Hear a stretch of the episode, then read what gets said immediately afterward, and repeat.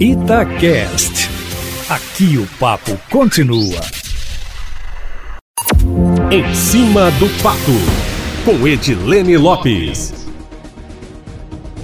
deputado estadual Cristiano Silveira, do PT, presidente do Partido dos Trabalhadores em Minas Gerais, entrou com uma representação no Ministério Público pedindo a suspensão do programa Minas Consciente, de retomada do comércio em Minas. De acordo com ele, a partir do momento que o governo do estado aponta diretrizes para a reabertura, ele é corresponsável. O parlamentar chamou o programa de salto no escuro e o governo de Pôncio Pilatos, que lava as mãos e entrega aos municípios toda a responsabilidade da flexibilização das atividades. O governo do estado respondeu que elaborou protocolos rígidos sanitários e dividiu os setores da economia em ondas, levando em consideração o impacto econômico e também no sistema de saúde. O intuito, segundo o governo, foi justamente dar segurança aos prefeitos, que, pelo direito constitucional, decidiram reativar a economia. Ainda de acordo com o governo, a ocupação de leitos de UTI por suspeita ou comprovação de Covid em Minas Gerais é de 5%. Os índices, segundo resposta oficial, mostram sustentabilidade do sistema de saúde mineiro.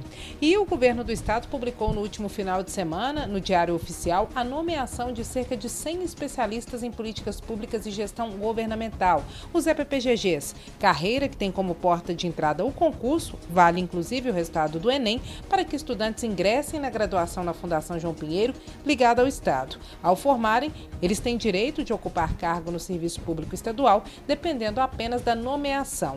A nomeação de três turmas de formados em pleno contingenciamento gerou mal-estar entre os servidores de outras carreiras, já que a situação financeira do Estado é dramática e não há previsão de pagamento nem de salário. A reportagem da Itatiaia entrou em contato com o governo, que respondeu que, apesar de nomeados, os 108 EPPGGs foram informados que tomarão posse posteriormente, isso por causa da vigência do decreto de calamidade. Enquanto não tomam posse, não trabalham e nem recebem. Por isso, não haverá impacto no orçamento neste momento. Para a gente dar um exemplo aqui, vários EPPGGs são hoje secretários, subsecretários e chefes de autarquia no governo do estado. E depois de uma determinação de corte de 90% no orçamento da prevenção na pasta da Segurança Pública em Minas, o que gerou muito protesto e até entrada do Ministério Público na negociação, o governo reavaliou a questão e o corte será da ordem de 60% a 70% durante a pandemia. Dos 30 milhões de reais destinados às ações de prevenção à criminalidade, sobraram 10. De 50 unidades dos programas de prevenção, 9 serão fechadas. Dos programas Fica Vivo e Mediação de Conflitos, serão 7 fechados fechamentos em um universo de 33 unidades. Das 16 unidades do Programa Central de Alternativas Penais e também inclusão de egressos, serão duas as unidades fechadas. Todas as informações que trazemos aqui na coluna em cima do fato são apurações de bastidores em primeira mão e checadas pela reportagem da Itatiaia. A resposta oficial do governo em relação a essa questão foi pedida de manhã, mas ainda não chegou. E nesta quarta-feira, o presidente da Companhia Energética de Minas Gerais, a CEMIG, irá à Assembleia Legislativa prestar esclarecimentos às duas da tarde sobre as reclamações de aumento de contas de luz residenciais. E nesta quarta-feira, o presidente da CEMIG, a Companhia Energética de Minas Gerais, irá à Assembleia Legislativa prestar esclarecimentos às duas da tarde sobre as reclamações de aumento de contas de luz residenciais aqui no estado. O incremento na conta pode estar relacionado às leituras feitas pela média em casos em que funcionários funcionários da companhia não entraram nas residências e, se isso for confirmado, deve haver revisão. No entanto, segundo a CEMIG, esses casos representam apenas 2% do total.